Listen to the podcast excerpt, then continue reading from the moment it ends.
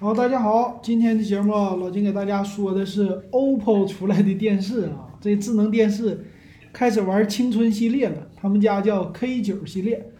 呃，K 九呢这次出来三款，四十三寸、五十五寸、六十五寸，从小到大都有了，并且呢还是四 K 的摄像。那这次刷屏的是五十五寸，一千九百九十九，这个售价非常的低呀、在现在说是什么都涨价，电视都在涨价的时候，它竟然推推出一款低价产品，挺不可思议的。咱来看吧，这次的 K 九系列主打的是什么啊？我觉得呢，就是它要进是进入电视这个领域，所以说得跑跑量，低价便宜点。那官方称呢，这个叫 HDR 十加，叫电影级的画质。现在主要是取决于这个屏啊，主要是谁卖。那电视的造型呢，我觉得非常的传统，并没有什么时尚可言。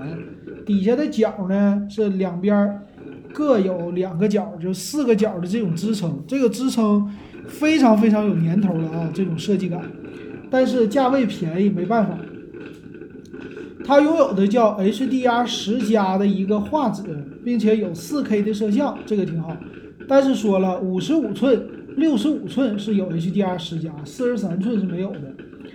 屏幕呢是用的叫百分之九十三的 P 3色域，这个色域呢其实不是顶级的屏幕啊，就一般的屏。而且四十三寸的叫普通色域啊，就是五十五寸起，五十五、六十五你买一个还行。哎，四十三的这个确实一般一般啊。那再有就是说什么专业的校准啊，它官方介绍的这些都是它的屏幕特别的好，哎，让你放心。但是价位在这儿呢，咱不用太操心啊，这个屏就满足你基本的播放是没有问题的。那它也有说什么 OPPO 蓝光影音团队又把这个视频什么的给你调教了，哎，说是特别的厉害，有什么低蓝光的护眼模式，哎，挺牛啊。还有一个叫三十瓦的全频扬声器，两个十五瓦的，嗯，这个也是基本的这功能吧。然后四十三寸的呢是两个十瓦的，嗯，就是普通的家里边电视听个声没有问题。它也支持呢杜比的音效，说是能把客厅升级为呃影院。啊，这个杜比音效呢，怎么说现在都有啊，也 OK。关键好的就是这块屏，哎，四 K 屏，现在你找一零八零 P 的屏也找不到了。四 K 屏两千块钱，就这块屏，其他我都可以忽略啊。主要是这个四 K 啊，现在玩游戏呀，或者说看电影啊，四 K 的资源是越来越多了，这个是实话呀。那性能，性能他说我有处理器，处理器呢是四核的 MTK 的芯片，肯定是应该是 A 五五的吧，不会用 A 九五的这种大核啊，都是小核。然后双频的 WiFi，二加十六 G 的存储，两个 G 内存够用了。那四十三寸版呢是两个 G 内存，八 G 的存储也是 OK 的啊，没什么太大的差别。用的叫 ColorOS TV 的系统，他们家自己的一个系统，这个是全领域之霸呀。那剩下的功能呢，就是玩法了。玩法呢，他说有 NFC 一碰闪头，这个功能有意思，是和你的遥控器碰一下子。所以它的遥控器呢，是它最大的一个特色。遥控器上我看了，这个按钮还是挺多的啊，除了什么加减声啊，还有一个收音，收音呢就是语音助手，你可以用它。再有说可以用大屏玩游戏，它支持叫腾讯的 Star 云游戏，这个呢是一个未来。这个老金之前，呃，我在线下的时候，跟别人讲过，就是这个云游戏啊，未来是要占领你们家客厅。你配一个蓝牙的手柄，就可以用电视来玩任何的电脑的游戏，电脑、手机，包括老游戏、新游戏，全都可以玩，这是它的特色。所以，但是呢，这个东西现在来说还是有点太新潮。我觉得怎么也得过两三年，这玩意儿能普及。所以你可能电视就够了，你越来越不需要你家有电脑了啊，一个手机加电视。然后它也可以叫手机遥控，这个也没啥意思啊。小米的多少年前就玩过的东西了，这不值得说。再有一个语音搜片儿，语音搜片儿呢是放在它的遥控器上，这个遥控器支持小布助手，遥控器上的按钮咱说了挺多的，呃，它是比传统的电视的按钮啊，就是互联网电视的稍微多那么一丢丢，但是这一点上它支持助手了，还是性能挺不错的，这也挺好，适合老人。还有就是聚合的资源了。呃，还有什么 AI 健身教练，它都能搭配摄像头，说另外买这种方案还是挺少见的啊。之前华为家都内置，那为什么它要外置摄像头，要另外买呢？主要是这东西吧便宜，外置了摄像头之后，有一个事儿比较好了，它可以把本身机体做的很便宜，这个价格。但是买不买呢？我觉得没啥必要买啊。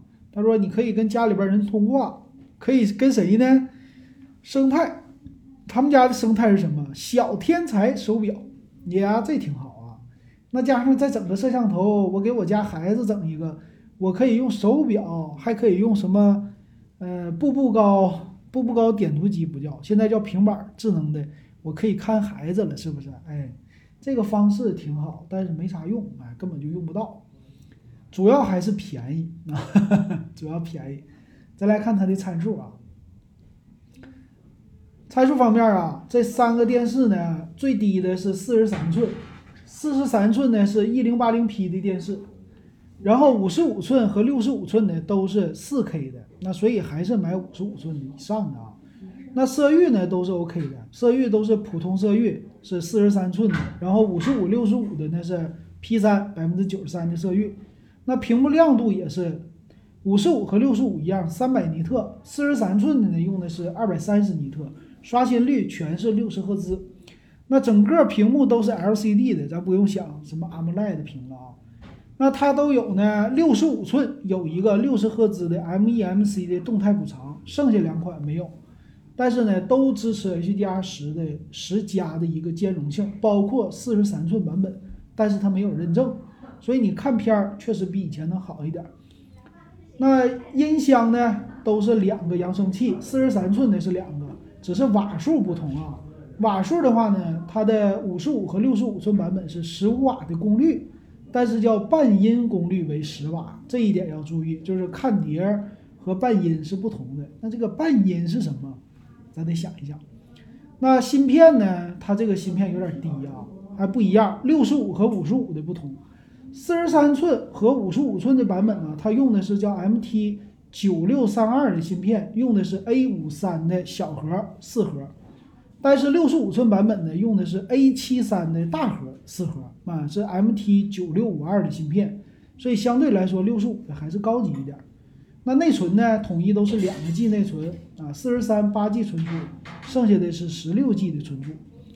那五十五和六十五可以外置一个高清镜头。其他的四十三寸版本呢，也没有什么语音的，就是遥控器，没有小步助手，剩下都有。但是很好的是呢，四十三寸版本呢，保留了双频的 WiFi，用的都是蓝牙五点零，这一点挺好。剩下接口方面呢没啥。OK，那整个的机身的重量，当然越小的越轻了。四十三的是六点四公斤，然后六十五寸的十七点八公斤，还行，不算是特别的重。功率方面的话啊，有一点点差别。四十三挺省啊，四十三最大功率才四十七啊七十四瓦，然后五十五和六十五的呢稍微大一点，五十五一百五十瓦，六十五的二百一十五瓦，能效等级都是三级。那这就是区别，主要还是看售价。咱来看售价，售价方面，四十三寸的，一千九百九十九，哈，和昨天那些说的什么五十五一九九九的，这是不一样的啊。原来如此，那这个扯了。那五十五寸的两千多呗，两千七百九十九啊，那这个售价不是太便宜，和小米啊这些的都差不多。六十五寸的看看多少钱，三九九九啊，那这个也还行吧，算是一个正常的价位，并没有网上现在宣传的说五十五寸的一九九九这样啊。那看来很多的自媒体的宣传就是标题党啊，故意是忽悠大家。那这么来看的话。那这个价位不低，对吧？那这个没啥意思，五十五、四十三、六十五。那我还要关注一个，就是在店里的时候啊，它有没有开机广告？如果没有开机广告还行，有开机广告那就完蛋了，那我就不选它了。如果没有开机广告，可以试一试。好，那今天咱们就说到这儿，感谢大家收听还有收看。